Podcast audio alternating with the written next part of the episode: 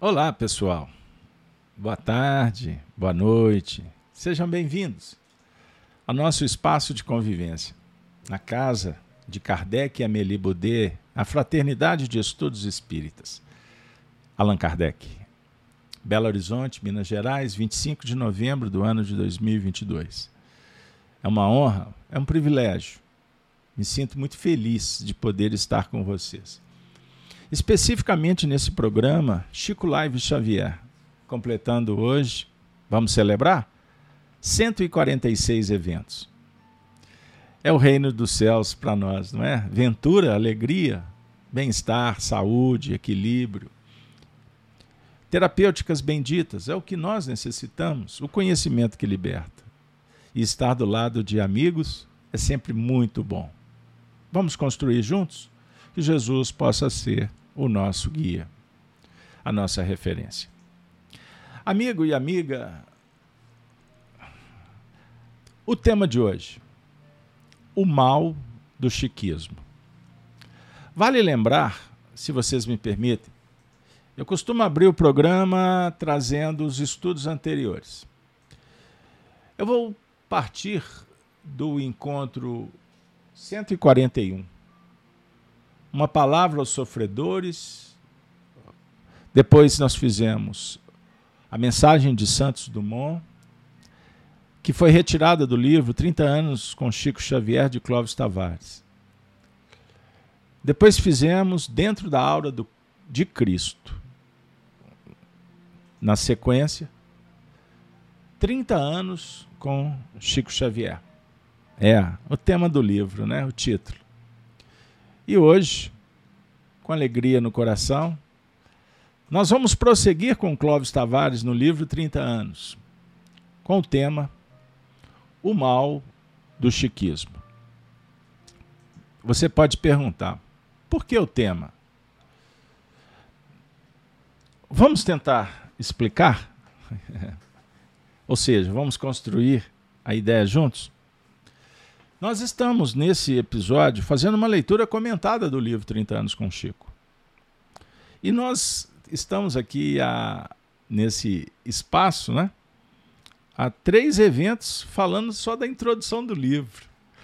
Eu não vou, não pretendo fazer a leitura comentada do livro inteiro. Não. O grande lance é você adquirir, fazer a leitura. E depois vir aqui de, de, de dialogar conosco sobre o tema. Mas eu vou, na, seguindo a orientação que me chega, daqueles que nos tutelam do além túmulo, que são os redatores, né, os editores, os diretores, os benfeitores. Então hoje nós vamos prosseguir. Lembram? Quem está chegando agora, basta acessar a playlist que vai se deparar com o tema ou os temas dentro do programa Chico Live Xavier no canal da Rede Amigo Espírita e no canal Gênesis TV. YouTube tem a playlist, beleza? Todo mundo chegou bem? O áudio está chegando com qualidade. Para quem faz ao vivo é assim, hein? Não é simples, não. Mas tem 10 anos que a gente está na lida, a gente vai aprendendo um pouquinho. Com vocês, Clóvis Tavares. Chico sempre me deu a impressão de uma vela que ardia, alumiando a todos e se consumindo a si mesma em sublime oferenda de amor e sacrifício. Ele mesmo, todavia, não percebe isso,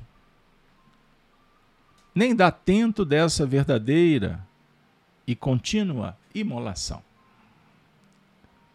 A lembrar o belo verso de Walt Whitman, quando dou, dou-me a mim mesmo. Este é o Clóvis grande poeta. Continuando. Consciente de sua tarefa, nosso Chico Xavier não só sempre fugiu de qualquer projeção pessoal, senão sempre a detestou. Em seu espírito, convicto da responsabilidade do serviço que lhe foi comedido, Nunca houve lugar para ânsias de estrelismos. fenômeno não raro no ambiente das naturais lideranças no campo doutrinário. Chico salientou sempre sua singela condição de, abre aspas, mourão de cerca. Você sabe o que é um mourão de cerca? Um dia, eu gosto dessa história. Uma pessoa falou: Seu Chico, eu vou ter que deixar a tarefa porque eu, meu patrão ou a empresa vou, me deslocaram para uma outra região. Ai, que tristeza, Chico, não vou poder estar aqui mais. O Chico olhou para ele e disse: Ô oh, meu irmão, Mourão junto não faz cerca. Mourão é a estaca de uma cerca. Olha que maravilha. E os fios unem os mourões. A ideia, os sentimentos, o propósito é o que o Clóvis está trazendo. Solidário com todos os outros esteios, unidos pelos arames da fraternidade cristã, em defesa da fazenda de Deus. Imagem singela e comovente de Emmanuel. Sempre foi essa metáfora a inspiradora imagem da sua humildade o símbolo da autenticidade do seu mediunato. Ao mesmo tempo que indicava aos seus amigos, aos companheiros da doutrina, aos responsáveis pelas instituições espíritas, a necessidade de comunhão fraternal entre todos. Embora as distâncias que os separassem, e essas distâncias, apenas espaciais, eram justificadas sempre pelo Chico como necessidade. A fim de que, separados, mas solidários, como esteios de uma grande cerca, todos cooperassem na manutenção e na defesa dos patrimônios espirituais da seara de Deus. Olha que legal, pessoal. Isto ou isso compeliu, recordo-me bem, alguns confrades mais afoitos, tomados de sincera admiração pelo médium, a desistir de instalar-se em Pedro Leopoldo. Entre aspas, para cooperar com o Chico. Olha que maravilha. E como nós somos rebeldes, né? quando a vida muda, exige, atropela. E nós perdemos até a possibilidade de escolher. São as surpresas que o Chico tratava como necessidade. Para cooperar com o Chico, quantos não sonharam em, em, morar em Pedro Leopoldo, participar das reuniões com ele? Vocês já imaginaram se todos pudessem? Ele não faria o trabalho. E eles também não realizariam a missão. A cada um, segundo suas obras, necessidades, pedidos. Desculpe. Assim funciona a vida. Clóvis dá um toque de classe sobre fraternidade, sobre união entre os espíritas. A, chamada unificação dos propósitos, sem perda de identidade, da individualidade, sem formatação, sem muita formalização, engessamento, emburrecimento, burocracia, que encontramos muito no cenário espiritista. O que vale é estarmos unidos em torno da doutrina. Isso é fundamental. Inclusive supera, ajuda nas diferenças. Continuando, Clóvis. Esclarecido amor à doutrina espírita. Vivo devotamento à sua ideia libertadora senso de disciplina no serviço espiritual. Eis as constantes da vida de Chico Xavier. Lembro-me de quantas vezes, nos nossos inesquecíveis serões de Pedro Leopoldo, após ascensões no Luiz Gonzaga, ou em casa de André, seu dedicado irmão, nosso Chico acentuava a necessidade de colocarmos todos os servidores da doutrina acima de tudo. A mensagem que o Espiritismo veio trazer ao mundo moderno, bem acima das criaturas, dos pontos de vistas e das instituições. Por mais respeitáveis que fossem, essa lição constante de Emmanuel e de todos os benfeitores espirituais repetia sempre nosso devotado amigo. Amigos, o Clóvis fala exatamente, exatamente o que Arnaldo Rocha nos contava. sobre esse ambiente de Pedro Leopoldo, a postura de Chico, de Emmanuel, a dignidade, a nobreza, a responsabilidade, a transcendência. Como também as adversidades, os problemas que Chico enfrentava e eles também. Os pontos vulneráveis do movimento espírita, das casas espíritas, do comportamento dos espíritas, dos dirigentes, médiums, expositores, os dirigentes e até os donos do espiritismo. Aqueles que fazem o espiritismo à moda da casa, com a chave no bolso, do jeito que lhes importa. É o interesse pessoal. Isso é muito sério. Mas faz parte do cenário do menu de opções das relações aonde existe dois, duas pessoas, contradições. Sempre.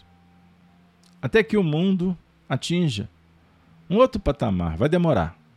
Vai demorar muito. Mas eu gostaria de exaltar ainda o devotamento à sua ideia libertadora.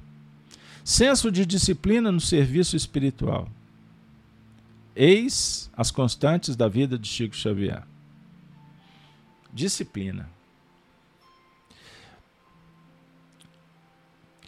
No mundo em que vivemos, de muita neutralidade, de fragilidade, dissimulação, relativismo, materialismo em nosso meio cristão, onde nós vemos uma falência das instituições,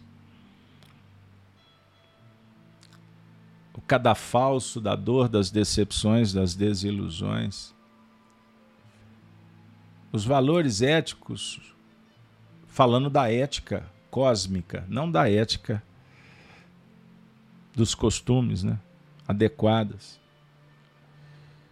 Onde a palavra disciplina foi sucateada e confundida apenas como cumprimento de horários, preenchendo as listas de presença ou se comportando ali conforme o ambiente.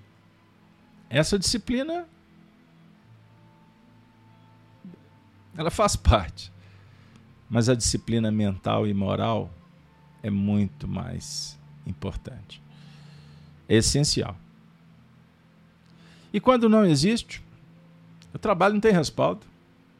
É muito simples. Prazo de validade, rotatividade cíclica trabalho parece que não anda. Percebam bem. Chico Xavier, a equipe espiritual, representava esse senso de disciplina, de devotamento e de amor, verdadeiro, transparente, honesto, digno.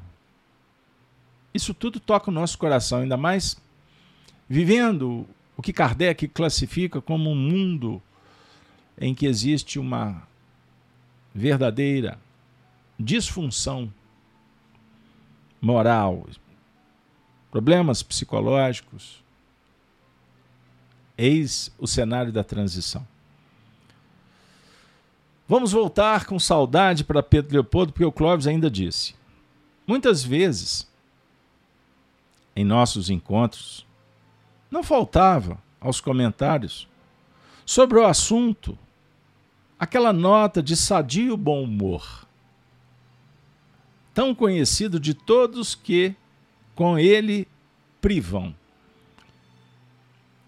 Visando a colocar o Espiritismo em sua soberana e legítima posição, equacionando problemas correlatos, Chico citava nosso venerável benfeitor, sempre positivamente interessado em evitar caudilismos ou idolatrias pessoais no movimento doutrinário. Abre aspas. Diz nosso Emmanuel. Acrescentava-me o Chico sorridente,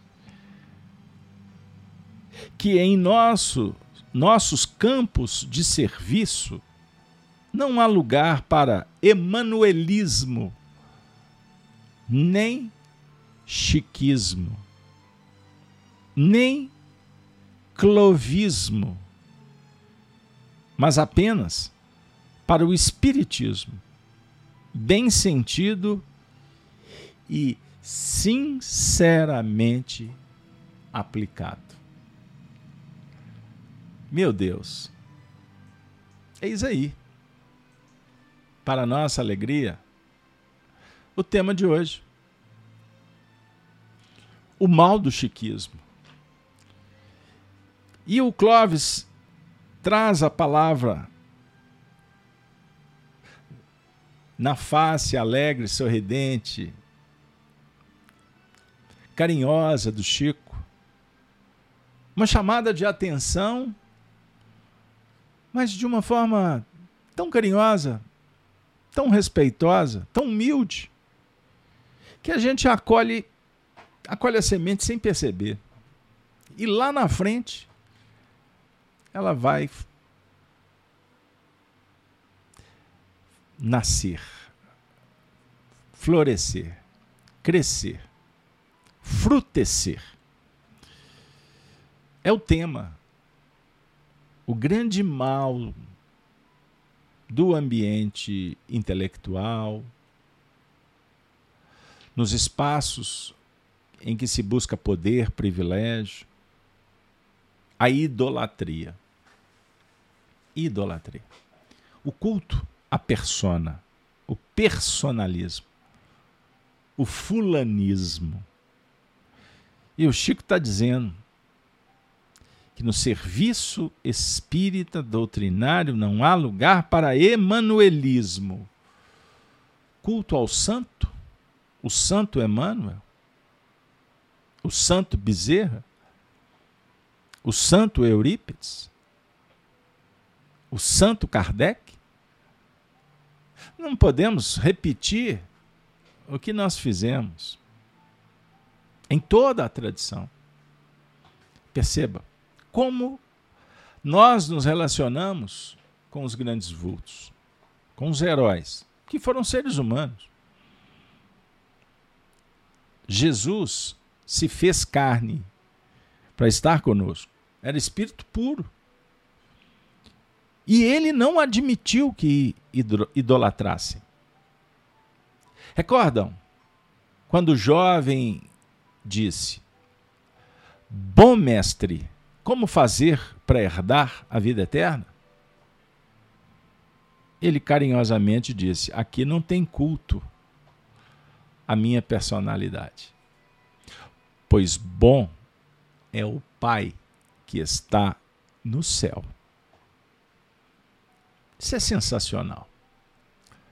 Se a gente passar os olhos pela história,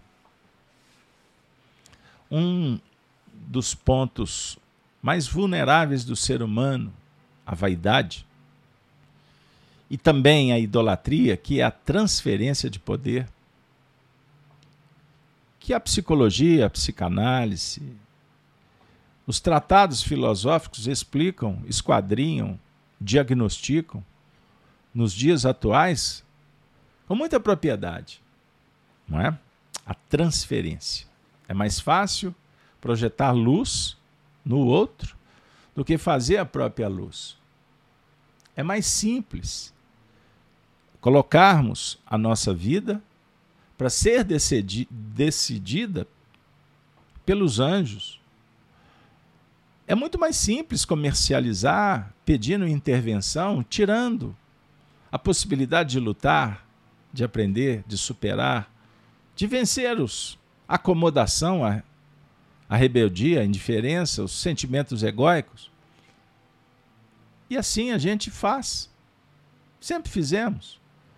Pedimos Deus que inter, interferisse até nas guerras humanas. Não é assim? E no que remonta aos ambientes em que frequentamos, em que muitas vezes as pessoas avocam para si é, a condição de superioridade, há esse culto que muitas vezes dissimula imperfeições, desvios de caráter. Aplaudir, idolatrar, é um ato que dissimula. Na verdade, os reais intentos. Por isso que bajulação é um problema muito sério. Então observe. Na história do judaísmo, os profetas alertaram o tempo todo sobre o problema da idolatria. Moisés chamou a atenção, ele que foi preparado dentro da religião egípcia, dos deuses. Né? Vejam bem, do politeísmo, que na verdade, filosoficamente, tem a sua explicação. No que remonta a estabelecer uma relação de preferência, de identidade com aqueles que caminharam um pouco mais e assim desenvolver aspectos da fé, do potencial divino, que por uma relação e induções é, e transferência, o ser de uma forma heteronoma, né? ele vai, de uma certa forma ou de outra, trabalhando os aspectos do sentimento da religião, que é sagrado, que é íntimo. Mas devemos tomar muito cuidado. E quando o ambiente é espiritista, aí a chave tem que ser virada e apontar para a área de perigo. O ambiente fica tenso uma, uma descarga energética muito maior.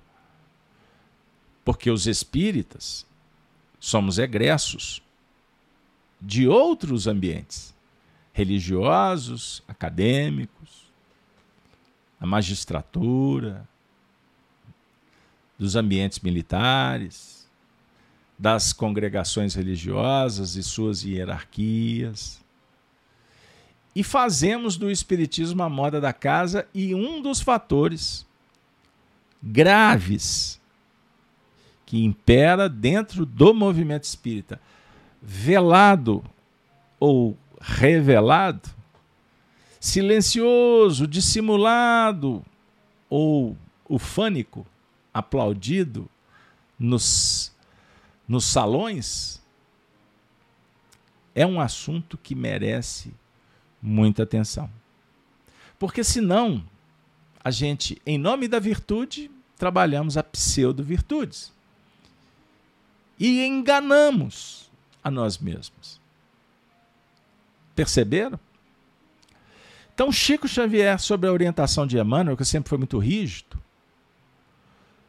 com o seu jeitinho, conforme dissemos, e todos sabemos, esse jeitinho mineiro de ser, escorrega aqui, passa pano ali.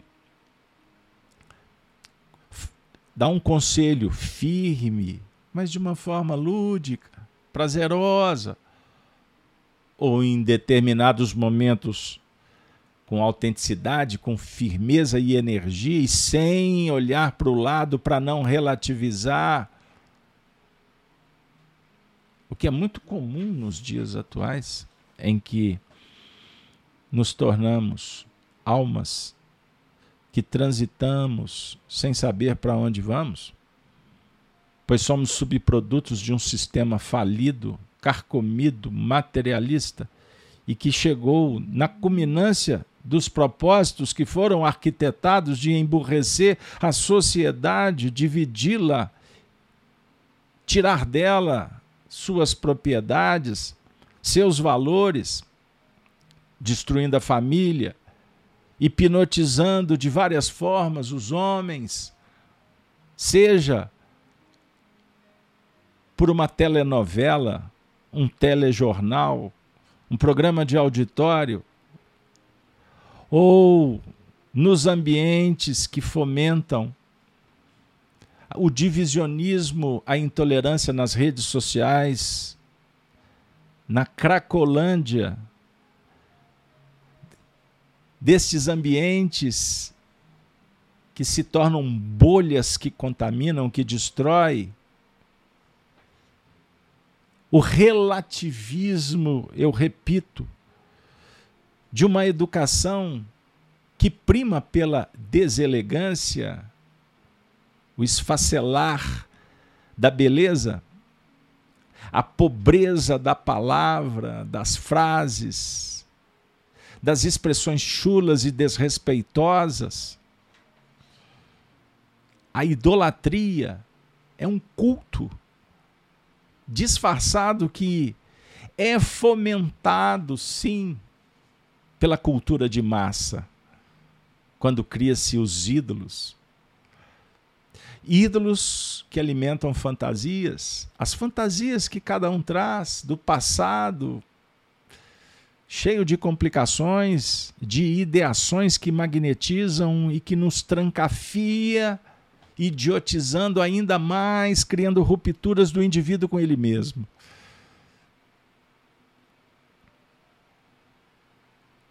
No movimento espírita, a grande referência para os espíritas é Allan Kardec. É o, é o gigante é o apóstolo escolhido pelo Cristo. E Allan Kardec começa a doutrina espírita ao lançar o livro dos Espíritos, retirando o próprio nome, para não ser confundido, porque ele era conhecido. Hippolyte Leon Denis Rivai. Isso é extraordinário. Porque Allan Kardec apresenta com toda transparência, honestidade, que a doutrina não era dele. Porque se fosse dele, seria uma doutrina concebida por um homem. As ideias então serão, seriam pré-concebidas. E não foi ele. Ele era estudante do magnetismo. Ele era professor. Ele não sabia, entre aspas, nessa vida, da realidade espiritual, da mediunidade. Mas ele sonhava com uma religião diferente, do coração. Olha para vocês verem. E quando ele vai para o ambiente espiritista, ele vai comprovar intuitivamente, ele constata, ele confere e ele vai desenvolvendo as teorias sobre a inspiração dos espíritos, e depois os espíritos comprovavam através da universalidade, portanto, utilizavam diversos médiums. Dentre eles, Ruth Celine Jafé, uma médium extraordinária. Uma médium que veio sendo preparada em muitas reencarnações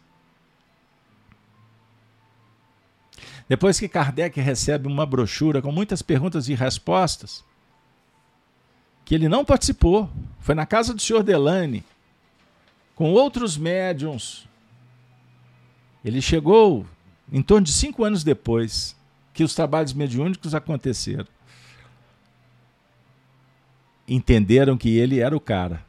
Chegou quem precisávamos. Entregaram para ele e ele foi conferir, afinal de contas, o que, que os espíritos falaram.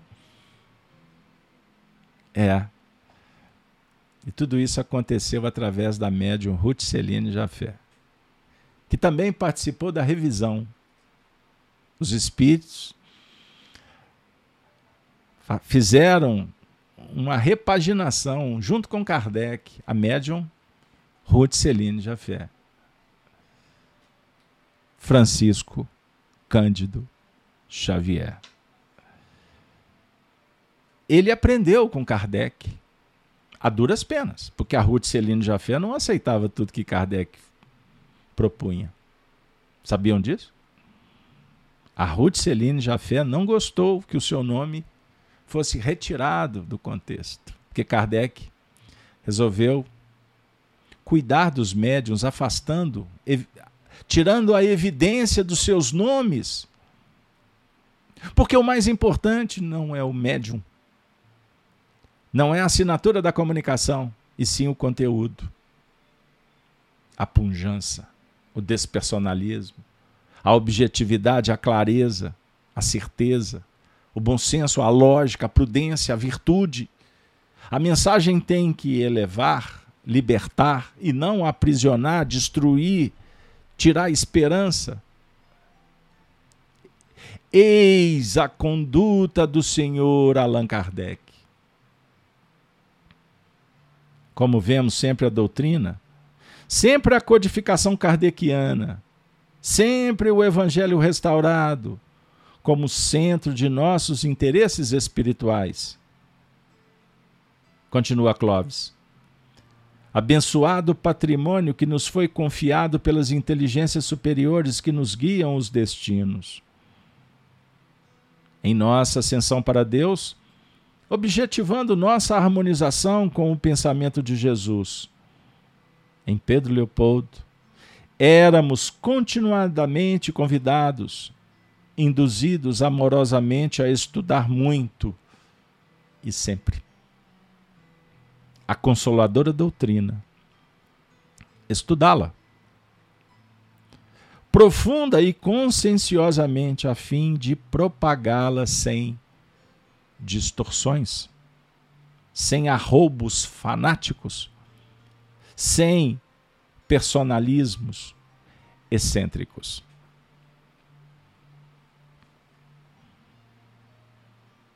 Quantas vezes Arnaldo dizia que olhava para Chico com os olhos voltados para Deus e Chico sempre se fazendo pequenino e encantando pelo seu gigantismo. E se alguém tentasse falar para ele que ele era grande, ele não aceitava. Ninguém o convenceu porque ele não era convencido. Entenda. Ele sabia da mediunidade, ele fazia incursões no passado, ele sabia que as suas vidas, não todas, porque ele não era Deus. Mas ele sabia que ele foi Ruth Celine Jafé. Ele falou para Arnaldo Rocha: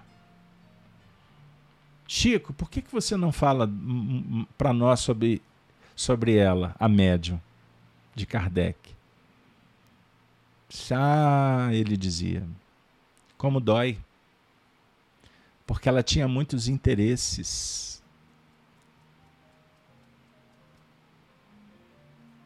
Quantas vezes o Chico foi provado, foi testado? Certa feita, Chico atendia uma pessoa no centro espírita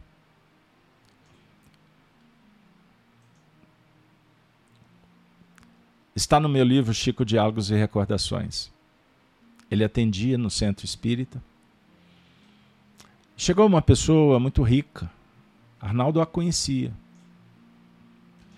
E disse que queria falar com Chico.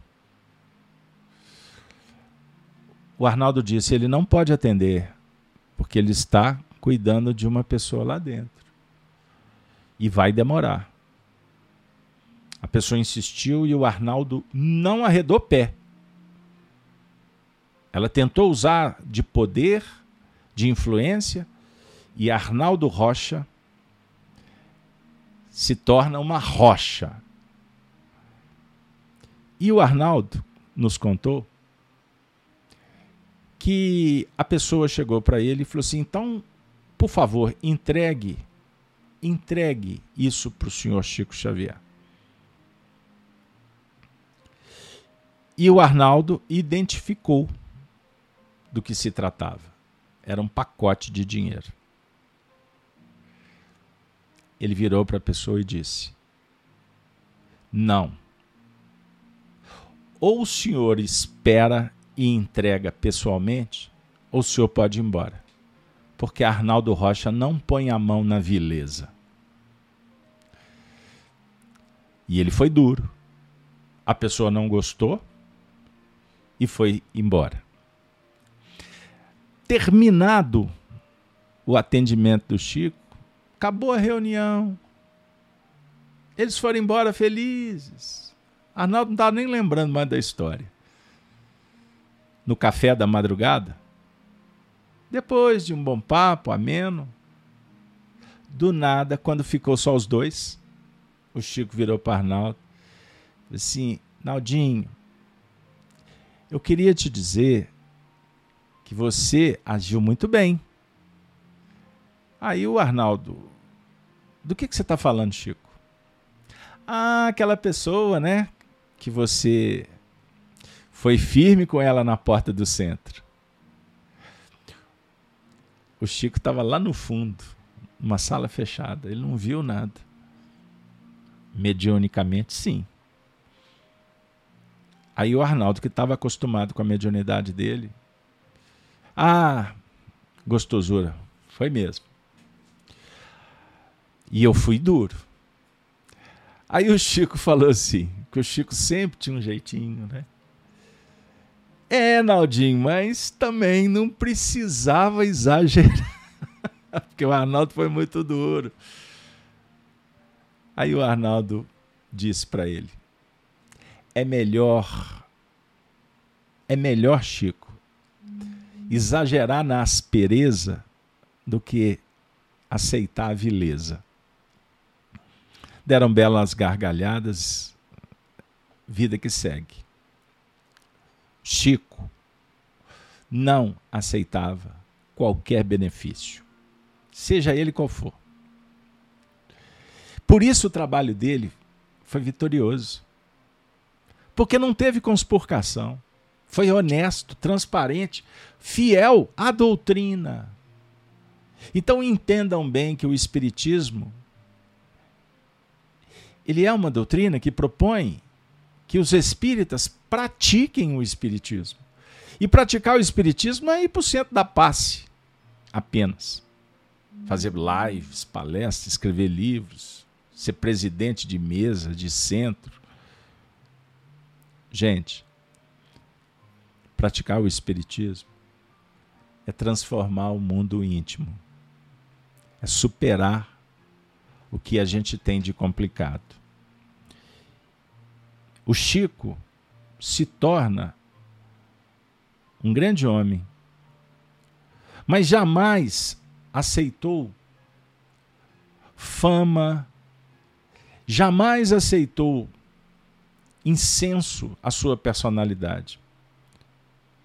O Clovis, na sequência da narrativa aqui colocada, disse assim: Por isso sempre me repetiu a ideia que de si mesmo faz, sinceramente. Abre aspas. Estou na situação da laranjeira de condição extremamente inferior, mas muito inferior, quando recebe a enxertia. Os frutos generosos são filhos da planta nobre, que concedeu à laranjeira pobre e triste a honra de lhe ser, por algum tempo, o magnânimo inquilino. Retirada a dadivosa ocupante, o vegetal que fica é resíduo inútil. Foi com esse e outros argumentos semelhantes que o nosso Chico sempre se opôs ao meu antigo desígnio de um singelo estudo de sua mediunidade que servisse de orientação a tantos que vagueiam sem rumo definido ou tresmalhados no grande mundo dos compromissos espirituais. A resposta, porém, era sempre mansa e humilde. Para quê? Meu bom amigo, falar acerca de um graveto que se confunde com o pó? E se eu lhe lembrava os precedentes de Elizabeth de Esperance,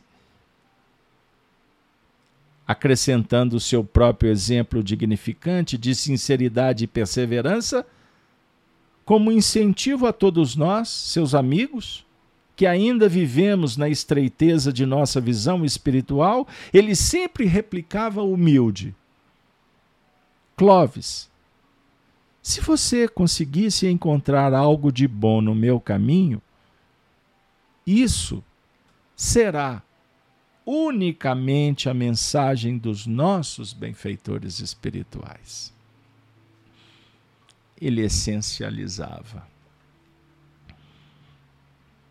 Por isso, minha amiga e meu amigo, agora vocês vão entender um pouquinho mais. Vou marcar aqui para começar a semana que vem desse ponto. O que, que vocês acham? Topam continuar? Agora vocês vão entender o porquê dessa fotografia que está no banner. Arnaldo Rocha nos ajudou, Escrevemos o livro Chico Diálogos e Recordações. A figura de Clóvis Tavares foi para nós um benfeitor, uma grande referência. Mas temos aqui no banner José Herculano Pires, que foi lembrado na última semana. Como dizia Emmanuel, o metro que melhor mediu Allan Kardec. Herculano Pires se tornou um grande amigo do Chico. Como, como foi, por exemplo, tantos outros. Eu não vou citar nomes para. porque senão a gente vai ficar aqui a tarde toda. Arnaldo Rocha, Clóvis Tavares. Tem um livro intitulado Na Hora do Testemunho, que toca um assunto muito sensível. Nesse, nesse livro, além de esquadrinhar o tema de uma adulteração que foi feita no Evangelho segundo o Espiritismo por brasileiros, em que o Chico Xavier foi envolvido numa trama. Né? Isso aconteceu algumas vezes na vida do Chico. Porque, como eu disse, ele não era Deus. Ele não sabia tudo.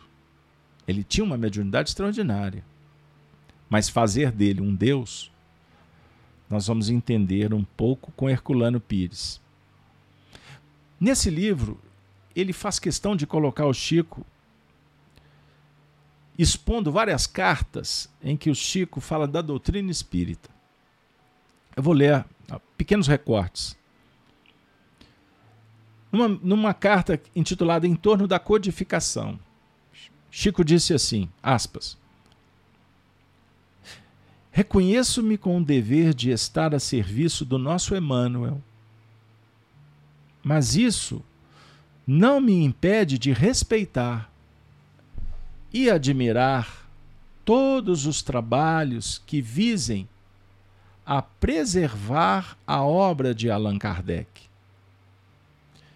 De minha parte, Faço votos para que os confrades reconheçam a nossa necessidade de mais ampla união em torno da obra em si e nos ajudem a todos com a integração de todos em torno da codificação kardeciana acima de tudo.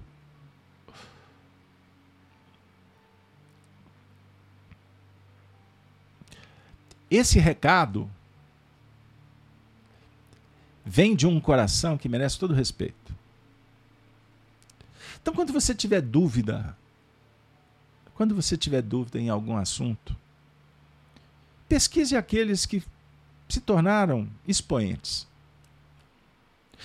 Só tomem um cuidado para que a pesquisa vocês possam chegar numa fonte segura. E nos dias de hoje, do relativismo, da maquiação,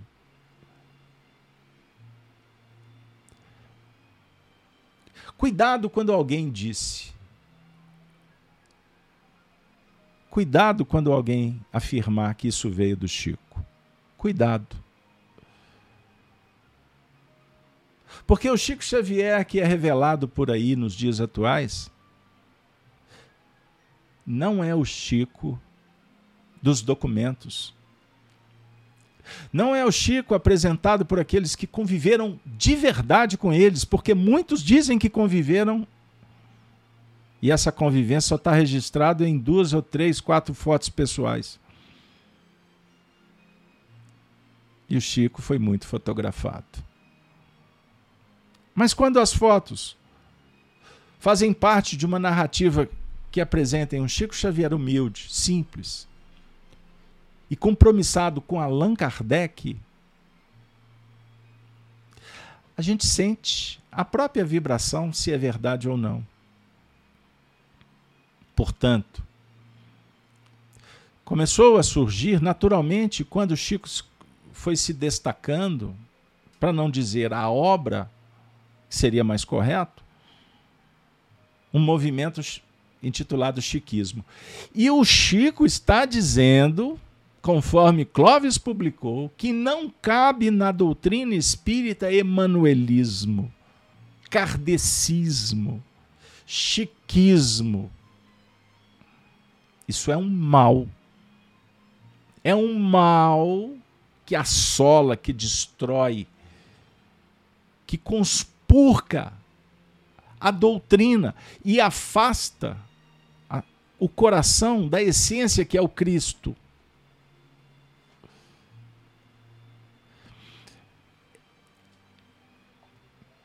Chico Xavier com Jesus e Kardec. Uma carta, outra carta, publicada por Herculano Pires neste livro. Para quem chegou agora na hora do testemunho. Abre aspas, Chico dizendo: o Espiritismo com Jesus e Kardec deve estar e estará sempre com o auxílio dos mensageiros do Senhor muito acima de nós.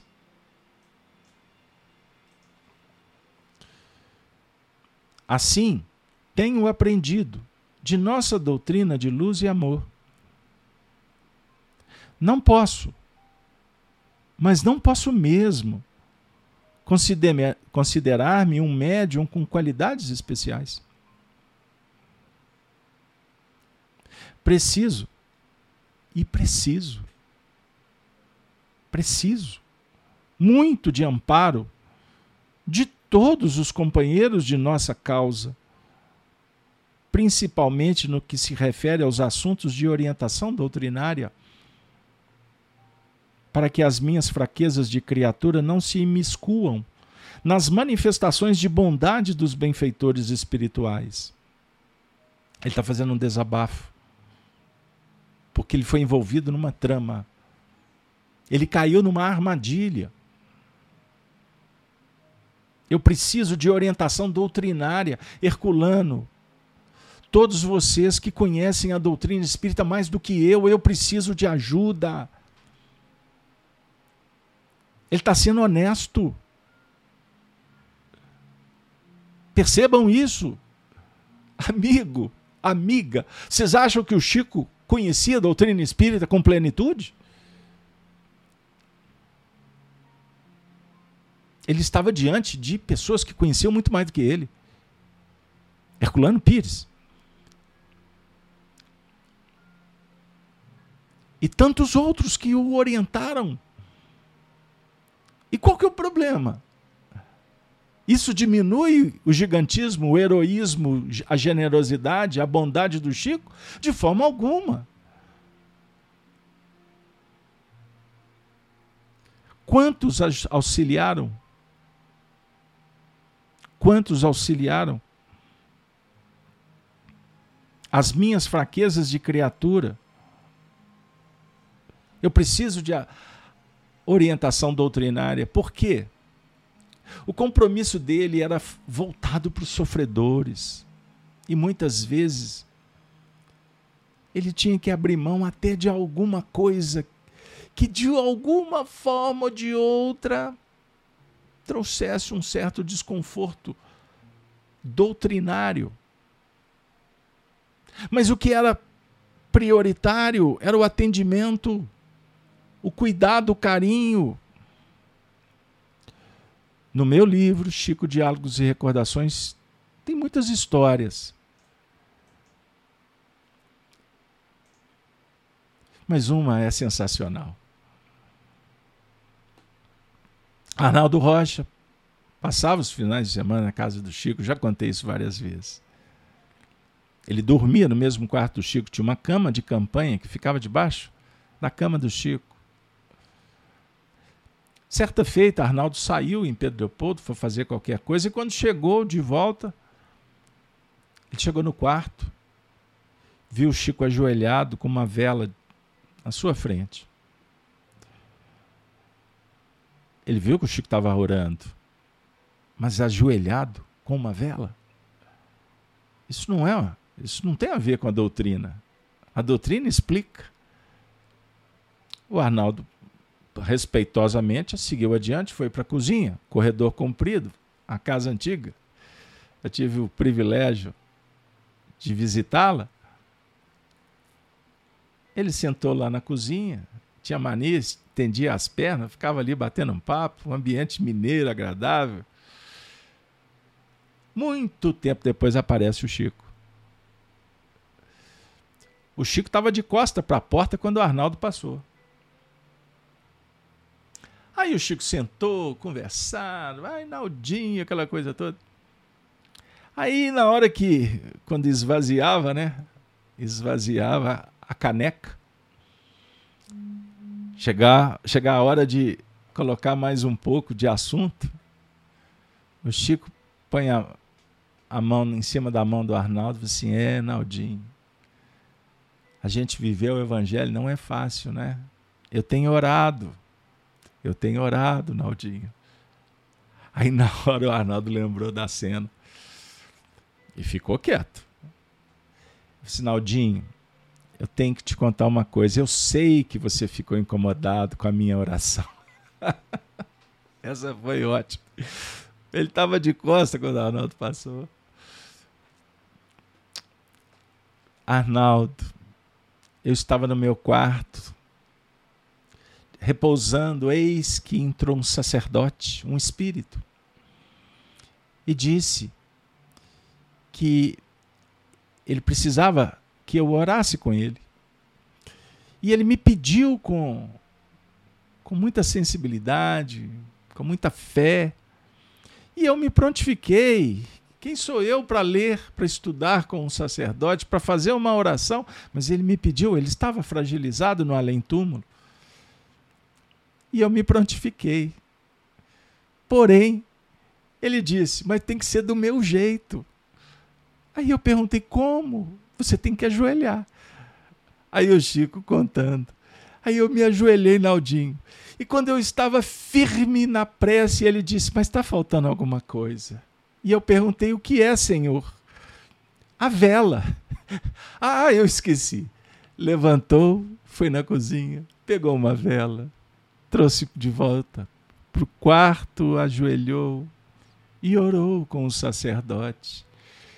Então, Naldinho, eu sei que a doutrina, mas Naldinho, ele veio me pedir. E eu fiz a oração e terminei em lágrimas, pois ele estava muito feliz e reconfortado, e seguiu adiante. Eis um pouco do Chico Xavier. O Consolador Prometido. Herculano Pires comenta essa carta. O Espiritismo sendo o consolador prometido por Jesus, que nos leva a toda a verdade não pode conciliar-se com as simulações e fantasias das convenções humanas. Temos de aprender a enfrentar a verdade à luz do dia, a mostrar-nos como realmente somos, a não esconder ao público as deficiências naturais da nossa condição humana.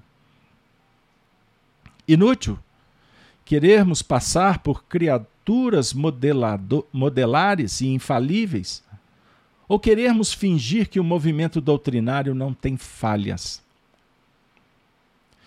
Chico, afirmou Herculano Pires, sempre nos deu esse exemplo. Mas nunca ele se tornou tão necessário e capaz de tocar-nos como agora. Esse livro é da década de 70. Meu Deus, meu Deus, década de 70. 30 anos. Temos de compreender que o Espiritismo é uma doutrina aberta, sem mistérios reservados a nenhuma categoria de iniciados, sem nada oculto. E que o movimento doutrinário é a própria marcha do homem, em sua expressão individual e coletiva, na busca da verdade sobre a sua própria essência e o seu destino. Todos devem participar dessa marcha, não só os espíritas, como possíveis privilegiados de um Deus sectário e caprichoso. Jesus com seu sacrifício, não rasgou apenas o véu do Templo de Jerusalém, mas também os véus de Ísis e de todas as confrarias privilegiadas do passado. O cristianismo implantou na terra, abre aspas, democracia espiritual que os homens deformaram com o fermento velho do seu farisaísmo, mas que os espíritos restabelecem através do espiritismo. Prestem atenção. Os que desejam oferecer ao público uma imagem artificial do movimento espírita enganam-se a si mesmos antes de enganar os outros. Os que pretendem apresentar um médium como Chico Xavier aos olhos do povo como uma espécie de semideus perturbam a própria missão do médium, que sempre se esforçou para mostrar-se como um simples homem, sujeito às deficiências humanas. A autenticidade de Chico Xavier e de sua mediunidade ressalta de suas constantes declarações públicas, sempre marcadas por uma consciência nítida, jamais disfarçada, de sua fragilidade humana. No fundo, os endeusadores do médium nada mais fazem do que endeusar-se a si mesmos é isso aí. É a tendência natural da criatura humana de querer engrandecer-se à custa da grandeza alheia. Do mestre, do chefe, do sacerdote, do pastor ou do médium. Mas o Espiritismo é contrário a essa tendência, que foi útil e até mesmo necessária no passado. E agora está superada e se transforma num estorvo à evolução humana. A revelação espírita alargou e aprofundou a nossa visão da realidade, mostrou-nos o mundo, a vida e o homem como realmente são. Libertou-se, libertou-nos das ilusões mitológicas. Então, minha amiga e meu amigo. O nosso trabalho de formiguinha, despretensioso, pequenininho, um grãozinho de areia, um grãozinho de areia num grande deserto. É o que nós intentamos, nos comprometemos fazer. Divulgar a doutrina espírita e o evangelho de Jesus. Francisco Cândido Xavier, a equipe de Emmanuel, para nós é uma escola de um valor extraordinário que a gente não consegue nem imaginar o peso, a responsabilidade. Eu, que tenho dois livros, tenho documentos alfarrábios, manancial de fontes primárias para divulgar. Quem, quem dera tivesse recurso, equipe, fosse favorecido por uma instituição para que isso pudesse chegar numa velocidade talvez que atendesse aos interesses humanos imediatos, tenho o compromisso de dizer que o Chico Xavier, o, como diz Emmanuel, Herculano Pires, Chico, nosso irmão, nosso companheiro, marcha conosco nas provas do mundo.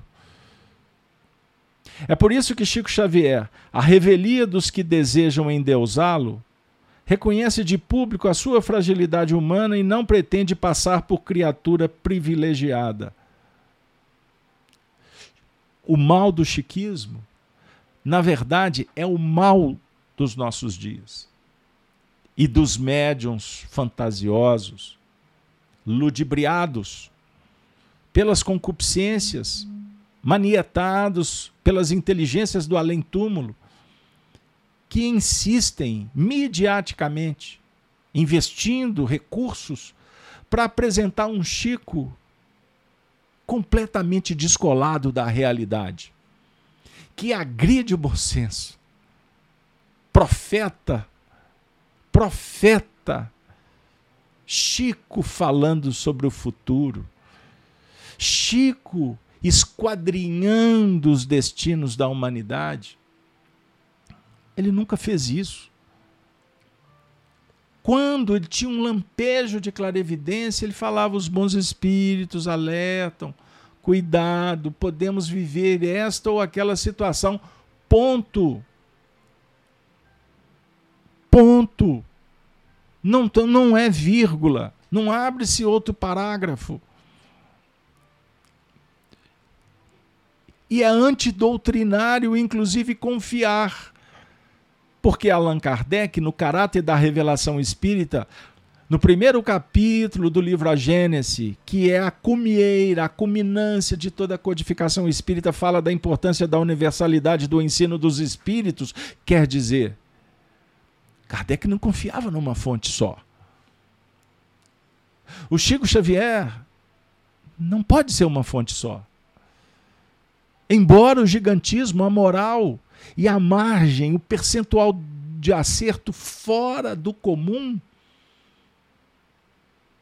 quantas coisas foram ditas e comprovadas sobre o ponto de vista de orientações metafísicas ou científicas, como queiram, mas foi dentro de uma colaboração num processo do progresso natural sem trazer revelações estapafúrdias, miraculosas, sobrenaturais. Clóvis Tavares viveu com Chico. Era autorizado pelo próprio Chico em público. Porque muitos se autorizam como missionários, reveladores, contam sonhos, experiências mediúnicas, de uma forma tão espetacular que convence uma turba de incautos, neófitos, empolgados, frequentadores, em lives absurdas, em torno do médium Chico Xavier. Por isso, minha amiga e meu amigo.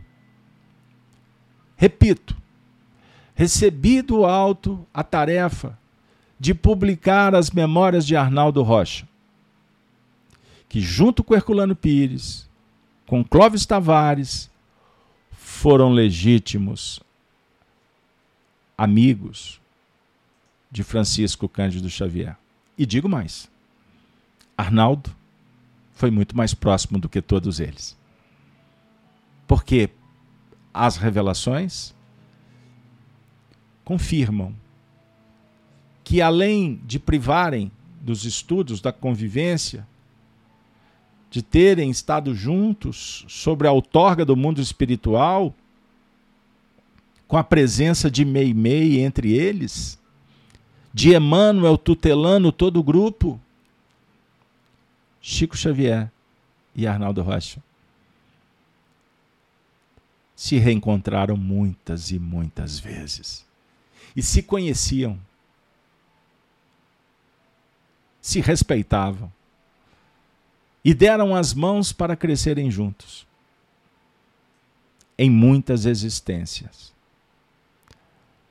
E foram cada vez mais pautando suas vidas em busca do Cristo. Que Deus abençoe a todos. Que possamos, nesse momento, abrir o nosso coração, verificando que esse tema, o mal do chiquismo, ele é muito abrangente, porque fala também do culto das personas nesse mundo que caminha passos firmes para as transformações. Por isso, eu digo para vocês, tive a honra, o privilégio de ter sido a pessoa próxima de Arnaldo Rocha. Depois vieram muitos. Eu tive a honra de apresentá-los para tantos corações que estão, inclusive, citados no chat, que são amigos nossos. Mas quando nós publicamos o livro Chico Diálogos e Recordações, abriu-se um painel que hoje eu entendo ter sido preparatório para o que viria a acontecer, como tem acontecido nos dias atuais. Graças a Deus, aspectos da vida do Chico, do passado desse grupo, foram revelados e se tornam fontes sérias, primárias, honestas, documentais, para que você possa levar adiante as suas pesquisas, para que você possa ter o filtro capaz de selecionar e ficar com o que vale, o que é bom, o que dialoga com a virtude, o que aproxima Jesus dos nossos corações. Esse Chico Xavier, que andam propagando por aí, pode ser tudo. Pode representar tantas coisas. Mas não dialoga com Francisco de Paula Cândido. Chico, na expressão de Herculano Pires. Chico, nosso irmão, nosso companheiro, marcha conosco nas provas do mundo. Herculano, gostaria muito de ter a honra de poder falar, falar mais de você, do que você deixou mas sou tão pequeno que teria muita dificuldade de acompanhar a sua profundidade, os seus raciocínios. Da mesma forma, Clóvis Tavares, com a sua poesia, com seu jeito tão especial, tão interessado, tão dedicado, tão nobre, teríamos também muitos problemas. A toda a equipe espiritual nós nos colocamos como servidores, propagadores. Somos aqueles que contamos o que vocês fizeram. Nada mais do que isso. Mas se vocês puderem nos ajudar, esse espaço, Chico Live Xavier, as portas estão abertas para que vocês possam nos inspirar e que nós possamos formar uma família estas pessoas que participam conosco, que todos se sintam pertencentes, membros, estudantes dessa escola. A escola do bem, aonde todos sentamos juntos, felizes por estarmos perto um dos outros e sentirmos a presença de Jesus. Jesus. Jesus é o centro essencial. É o fulcro irradiador das nossas conversas. Desejo a todos um ótimo final de semana. Me despeço com a saudação Ave Cristo. Ave Cristo. Ave Cristo. Até a próxima semana. Amanhã, infelizmente, não poderei fazer o Apocalipse por Honório. Por razões familiares, mas semana que vem, firme e forte, segunda-feira, sete horas da manhã, no canal Gênesis, com Gênesis no lar, o Evangelho no coração, as tarefas da semana. E sexta-feira que vem, não percam, venham, vamos juntos com o Clóvis Tavares. Tem mais coisas, tem muito mais preciosidades para a gente cada vez mais nos encantarmos que Maria Santíssima, a mãe espiritual da humanidade, esteja na sua família, no seu coração. Até a próxima. Chico Live Xavier.